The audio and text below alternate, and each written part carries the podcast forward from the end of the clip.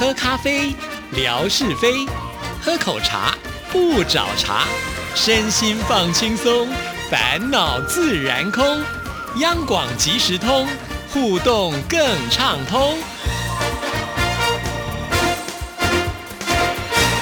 亲爱的听众朋友，大家好，欢迎收听今天的央广即时通，我是谭志毅。今天是吓你一跳的单元，我们的志平来了，志平您好。Oh, sole mio, oh, 哦，接下来我就不会唱了。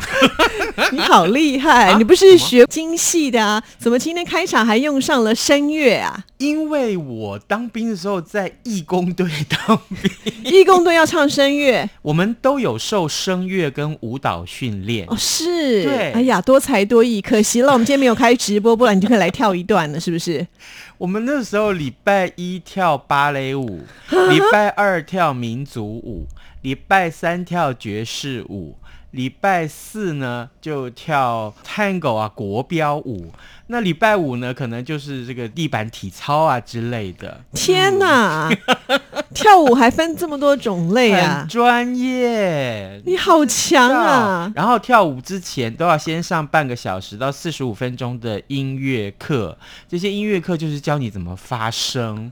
嗯，因为到后来我们真的推出一个节目，就叫做轻歌剧，里面就是一边演戏一边唱，后面那个现场的乐队就真的是给他演奏下去，就是音乐剧就对，音哇乐剧，对，然后好了不我我还起哦本来是没有我的角色了，后来就是就突然就说，哎，夏雨，那你就来这个来一个演一个爸爸的角色啊，当中真的有唱哎，也说着说着就开始。啦啦啦啦啦啦啦啦啦啦啦啦啦啦啦啦啦啦啦，就是要用这种比较贝斯一点的声音。我突然觉得你只做广播节目主持人，真是埋没你。被广播耽误的 啊什么点点点点点，现在不是很流行这句话吗？真的哇，还好你有来我们央广即时通，我们才知道你有这么多的才艺。嗯，那我要不要出来选总统？现在很流行不是吗？庶民啊啊，是不是？但是选总统要缴保证金啊，对不对？如果没有啊选上的话，保证金是要没收的，不如那保证金就拿来我们大家吃吃喝喝，可能开心一点吧说。的也是，对对对什么来一趟什么欧洲古堡之旅呀、什么的，你可以在里面唱声乐，绝对没问题。你想太多了。我，好了，非常的谢谢志平啊！每次呢，在我们开场的时候都挖空心思。当然，我觉得这是一个呃，让听众朋友也很开心的一件事情了。像我最近就收到大总管福琴的来信，他说他超级喜欢听夏志平的这个单元。他说二十分钟哦，虽然很短，可他笑的从头到尾，这个合不拢嘴，意思可以多听几次啦。是多好，带给大家欢乐。好，这个为什么我一开始要唱这个《o s o l e Me》哦，嗯这个什么我的小太阳之类的是哈哈，因为今天我们要讲的这第一则的趣闻跟意大利有关。哦，嗯，各位不知道有没有去过意大利啊？去意大利，大家也许一定非要去一个地方，叫做威尼斯。哦，对，嗯，这个威尼斯又叫做水水都城水都，对不对？好，这个意思就是在里面呢，这个大概你看不到道路，你就是必须坐船，有很多的水路，对，这个威尼斯里面有一座桥叫做里亚尔托桥，嗯就是横跨意大利大运河的四座桥梁当中啊最古老的一座，所以呢每年都可以吸引大批的游客到访。诶，在之前不久就有两个德国佬啊，他们是背包客啊，啊就在这个有着四百年历史的古迹台阶上搭起了旅行锅，煮起了咖啡。啊、天鹅呀，怎么可以这样子？他把它当做露营的场地了，是不是？是，你可以煮咖啡，那等一下要不要煮一点什么披萨、意大利面什么之类的？对，还生火烤肉嘞，不可以。嗯，结果呢就被这个当地的民众就很生气，惹怒了这些当地的民众，马上就报警。警方到场以后，这两名来自德国的三十二岁的男子，还有三十五岁的女子，根据市政府他在五月份的时候才颁布的新的这个法令了，开罚九百五十欧元，哇，很多哎、很多哎。就还对啊有收元是三万三千块钱台币以上。哇，这次的旅费可能都已经拿去赔钱了，而且你不但要这个开罚，而且你还要立刻离开这个城市。哈，嗯，所以要提醒所有的听众朋友，真的入境要随俗啊，不可以把自己一些习惯都带到当地去，对不对？对，你那如果这边禁止你不可以做这些事情的时候，你千万不要冒险。真的，嗯真的，更重要的是，这个报道里面提到，呃，其实来自全世界的游客、啊，他们渴望在威尼斯看这些建筑啊，还有体验呃威尼斯的生活方式，就好像啊，呃，全世界各大观光景点一样，拥挤的人群就会带来大量的收入。但是也入侵了公共空间，造成很多不方便。所以呢，当地政府早就在一九八七年开始限制每天接送一日游客哈、进入到这个市里面的这个巴士的数量。但是呢，廉价机票却又带来的旅游热潮，让问题变得更严重、更复杂。所以呢，威尼斯当局就采用更严格的措施，任何人在公共场合小便。穿着不雅的服装，或者是在餐厅啦、呃咖啡厅以外的公共场所进食，通通都会被罚款。哦，其实我觉得管理严格也未必不是一件坏事情啦，因为、呃你想想看，如果说经有几个人破坏，其实破坏的力量是很大很快的，你都还来不及。去看的话，可能这座桥就已经不见了。是所以我觉得适当的管理是非常非常的重要，而且要限制游客。你不能说到这里很受欢迎，然后每天都挤爆了人，那你到那边去，其实旅游品质也是变得很低。对，来第二个，我跟大家谈到这个，哦，我不知道它应该怎么说，它是动物吗？什么东西啊？哦，很奇怪。我我坦白讲，我看到这个动物的时候，我我我是先起鸡皮疙瘩，真的是这样。什么动物会让你那么不知道？各位有没有看过壁虎壁虎当然有啊，办公室就有，我还拍过。啊？它会不会叫？会，保证是北部的壁虎，哦，是北部的壁虎会叫，对对对南部的不会对，叫。它们不同品种。哦，这样是是是。好，这个比壁虎更大只的叫什么？库斯拉，你跳的太快了，太快。你好歹先跳鳄鱼吧。不是鳄鱼啦，是蜥蜴。啊，蜥蜴，蜥蜴呀、是爬虫类里面种类最多的族群，已经知道有超过六千种，是大家所熟知的壁虎啦、变色龙啊，通通都算是蜥蜴的一种。哦那么，在这么多种的这个蜥蜴里面，有一种长相不但是非常的奇特，而且呢，如果你不是有钱的话，你还没有办法买来当宠物。也就是说，很多人会被他的魔性外表所吸引。等一下，他的笑声就是这样，怎么可能？那是我的笑声。对啊，他的外表长得很恐怖，就对而且很丑。可不可以稍微形容一下呢？好，这个这是一种澳洲特有的沙漠蜥蜴，它的体长大概只有二十一公分左右，全身都覆盖着令人生畏的尖刺。啊，那怎么可能有人把它买来当宠物，不小心被刺到怎么办呢、啊？诶，这个刺还有用处的啊！这个其实它最具有辨识度的特征就是它的头上有两个特别大、像球一般的刺。然后呢，第一次看到它的人可能会搞不清楚，说：“哎，哪个是头啊？”哪个是尾啊？哎，而且会怀疑，就是说为什么呃它的屁股啊会长着那么大的两个球，或者说呃哦它的脖子为什么上面再长一个假的头？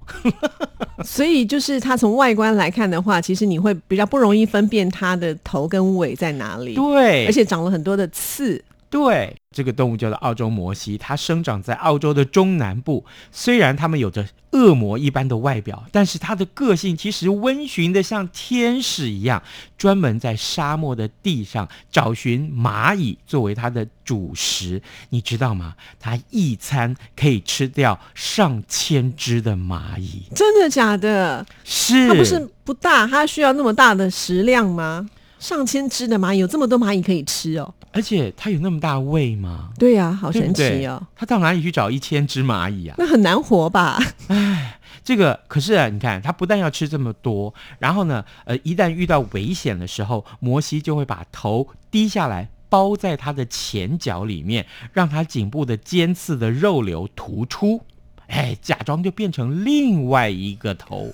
那等到敌人攻击错误的部位的时候，它就不趁机逃跑。哦，嗯所以每个动物都有自己的一个保护的方式啦。嗯哼。这个很有意思，我们没有看过这种很奇怪的动物。嗯，大家 Google 一下澳洲摩西好不好？那因为在沙漠里面生存，所以澳洲摩西它取得水分的方式很特别。那刚刚提到啊，它身上啊其实布满了这个细微的纹路。好，每当夜晚来临的时候，空气散落中的水蒸气就会接触到摩西他的身体，然后就会变成露水。那摩西身上有数以千计的这些尖刺啊，细小的这个凹槽，就会把这些水珠都吸附着，积少成多以后，顺着纹路就流到他的嘴巴里面来，好方便呢哦喝水了。所以他身上有好多的水杯，就对了。哎，很特殊哦。摩西啊，被称为摩西，不是浪得虚名。那澳洲的摩西虽然它没有办法像变色龙一样随着这个环境变色，但是它还是可以小变一下。哎，讲小变对吗？小小的的变小小的变化一下。你怎么啊讲起来就这么的奇那怪？那很大的变化叫做，好了，够了。不是这个摩西，它可以变出红色、黄色还有棕色这三种颜色来隐藏它自己。哎，这三种颜色不就是沙漠的颜色吗？哦，所以在沙漠的时候呢，他也不怕碰到太多的敌人，他有对隐藏自己的办法。对。哇，那刚刚提到啦，就是说它很贵，其实很多人想要养这样子的摩西来当宠物，对。可是问题是，呃，售价贵不打紧，而且你怎么养它？每天要抓很多蚂蚁给它吃才行。是，啊，你怎么去抓一千只蚂蚁？抓换抓蟑螂可以吗？不知道。对呀、所以你看，千万不要随便养这些什么稀有的动物，对呀、让它在大自然里面生存。因为你也不知道。道养的方法，搞不好被你一养，反而一命呜呼，嗯那就糟糕了，对对嗯？嗯，好，来，呃，讲到了呃，摩西要吃蚂蚁，呃，另外一种这个很烦人的蚂蚁，大家很烦。这个另外一种很烦的叫做蚊子。哦，每当你走在公园的时候，常常就会有烦人的蚊子在你的头上飞啊，对不对？嗯呃，听说好像是蚊子会去这个人的身上叮咬，或是在头上飞，是因为跟你的体温有关。好像体温比较高的人、嗯比较容易被蚊子叮，是不是是这样？但是我们今天要讲的跟体温没有关系。要铺什么梗啊你？是这样子的，在东非有个嗯维多利亚湖，这个地区的居民超爱这些飞行的蚊子，因为只要捉到数十万只的蚊子，就可以做成蚊子肉饼。真的还假的？蚊子可以吃，躲都来不及了，还把它做成肉饼，一定很恶心。我猜了，那是不是很好的蛋白质啊？外形很类似芝麻饼哦，这个蚊子肉饼，据说呢，它的蛋白质是牛肉堡的七倍以上，非常的营养啊。所以他们那边的人是不是每天都拿着那个网子到处去捕啊？哪有办法捕到这么多只？哎，对耶，对啊，对耶，你要做成一个肉饼，也要好几百只吧？他说数十万只，哎。啊，对呀、维多利亚湖位在这个东非大裂谷的这个地区里面，然后呢，呃，非洲最大的淡水湖就是这个维多利亚湖。每当雨季来临的时候啊，树丛往往就会出现无数只成群飞舞的蚊子，因此呢，哎。蚊子饼呢，可以说是当地原始部落的传统美食，不但是当地的主要的主食之一，同时也是蛋白质的主要来源。而且我告诉你，百分之百纯天然，绝对没有其他的添加物。好，不过我觉得真的是蛮特别的哈，把蚊子拿来当做食物。以前我们觉得什么虫蛹啊那些虫，我们就觉得够可怕，没想到蚊子，蚊子没有肉还可以拿来吃。我跟你讲，这个他们的当地的居民把抓来到的蚊子就揉成一团，然后拍拍打打，变成拍打饭团吗对，拍打成饼状，而且呢，把蚊子饼放在石板上去煎，等到所有的步骤完成以后，哎，这蚊子饼就像一般的汉堡肉，每个饼大概都有五十万只的蚊子，好可怕！营养价值是刚刚我们所说的比普通的牛肉汉堡还要高出七倍。如果夏志平你有机会，你敢吃吗？嗯，我会要求他说，那个蚊子先呃，就是你要把它翅膀去掉。嗯，翅膀去掉以后，还要再清一下它的内脏什么之类的吧？嗯内脏可能比较困难啦。那那个脚的部分的话，还要洗干净，对不对？嗯好啦，对，最好洗干净这样。人家把你一拳打跑嘞！嗯，我比较喜欢吃那个加番茄酱的口味。哦，听了都觉得好恐怖，真的世界无奇不有哎，连蚊子都有人要吃。我问你，你敢不敢？其实我真的不敢哎，听你这样讲，我就觉得很难咽下口吧。网友就说啊，光看了都觉得不舒服。真的，嗯，还有就是这个看到腿就软了。其实光想象都觉得蛮恶心的。好啦，好啦，好，这个哎，这几天台北下雨了，高雄下雨，对不对？嗯。然后呢，这个正好我们前几天早安台湾也探讨这个话题，就是这个极端气候啊，暴雨成灾或高温哈，带来这么多的人丧命怎么办？那尤其是我们读到这样的新闻，南亚、这个地方呃，最近暴雨成灾，尤其是印度啊、尼泊尔啊、孟加拉啊这些地方。因为暴雨，所以好几百万人都流离失所。其中呢，印度有个地方叫阿萨姆省，哎，是不是就是出那个红茶的那个阿萨姆奶茶？对呀、对呀、它是属于严重的灾情的地区。那不只是人类，连这个野生动物也都遭殃了。根据媒体的报道，就说阿萨姆省呢，呃，有一户靠近这个卡西兰加国家公园的这个人家，主人今天回到家里面，打开门一个。怎么了？这口气吸的比我还长。突然看到有一只老虎在他的床上，为什么老虎会跑到人的地方去啊？就是因为下雨呀、哦，它去躲雨吗？对，哇而且这只印度虎哈。大拉拉的躺在他的床上，差点就没把这个主人给吓死。那真的很恐怖哎！他们家门没有锁好，是不是？是啊，哎，屋主就说啊，自己是因为听到邻居的尖叫声，觉得不对劲，所以赶快回家来看看。原来我家里面有一个不速之客。野生动物其实要离开自己的栖息地，一般都会被视为是不正常、不寻常。那这个这个国家公园的这个主任，他叫库马，他就说。这只老虎可能是因为为了躲避这个洪水，才会误闯人类的居住地，再加上走失了嘛，心情难免会紧张啊。走了那么久，难免会累一累，所以看到这个床就说：“好啊，那大王我就干脆上床睡一觉再说吧。”啊，他还挺会选的，对不对？是是是但是应该睡得蛮舒服的。嗯，所以啊，这个元芳跟这个动物保育人员呢，啊、他们就说：“哎，你先不要把这个老虎赶跑啊，你先让他睡一下。” 还挺保育的。不是啦，他说你先不要把他赶跑，是因为他们要先封锁附近的公路，哦，也对，他跑出去的话，外面的人也危险了。等到天黑再帮老虎呃请回这个森林去。是是是，对，至于用什么方法请回去呢？就是靠夏志平这个方法。什么方法？叽哩叽哩叽哩叽哩，喵咪喵咪，来来来来来，赶快哎来来跟我走。它不是小猫咪啊哦，，不是哈，对，哦它可是大老虎哦就。是吹长笛。噜噜噜噜噜噜噜噜噜噜噜噜噜噜噜噜 你不能乱讲，对啊，就是吹吹笛子对蛇，好不好？哦，是啊，是都在印度啊，也许他们觉得熟悉呀、才不是呢！我从来没有听过用什么催眠的方式去吸引这些大老虎。那大老虎要处理的方式真的会比较难一点。那我告诉你，嗯我一定会有一个方法带这只老虎回去，我要唱歌给他听。哦，嗦来咪哟，这样有没有头尾呼应？是得金钟奖。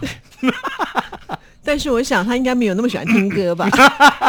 好啦，出个题目来考考我们听众朋友，而且今天带的礼物好像蛮不错的哦，一次还要送给两个人。对对对，我们今天呢要送给大家的是，在台湾有一个这个展呢，叫做“一时之选”，艺术的艺，艺这个时间的时，一时之选。那最主要就是一个文创的展览，或者是一个呃潮牌的一个展览。现场有这个呃绘画家、画家在这边现场挥毫。那么志平今天带来的是他的这个很棒的明信片啊，明信片里面好几张这个很棒的画作，还有他的这个导览手册。呃，当然，也许如果您在大陆上啊，就是没有办法赶到台湾来看这个展，没有关系，至少你可以看一看台湾的艺术家，或者是来自全世界各国有三十位艺术家，他们的创作是非常非常的棒。对啊，这些文创商品呢，其实他们都可以说是越来越受到欢迎了，所以听众朋友参考一下。那题目是什么呢？题目就是刚刚我们所说的啊，这个东非啊，有一种这个这些的当地的民众，他会捕捉什么东西来做肉饼，好不好？好，对对对，好，啊没问。题。呃，这个呃，答案只有两个字，我差点说出一个字来，好啦，谢谢志平，拜拜。拜拜。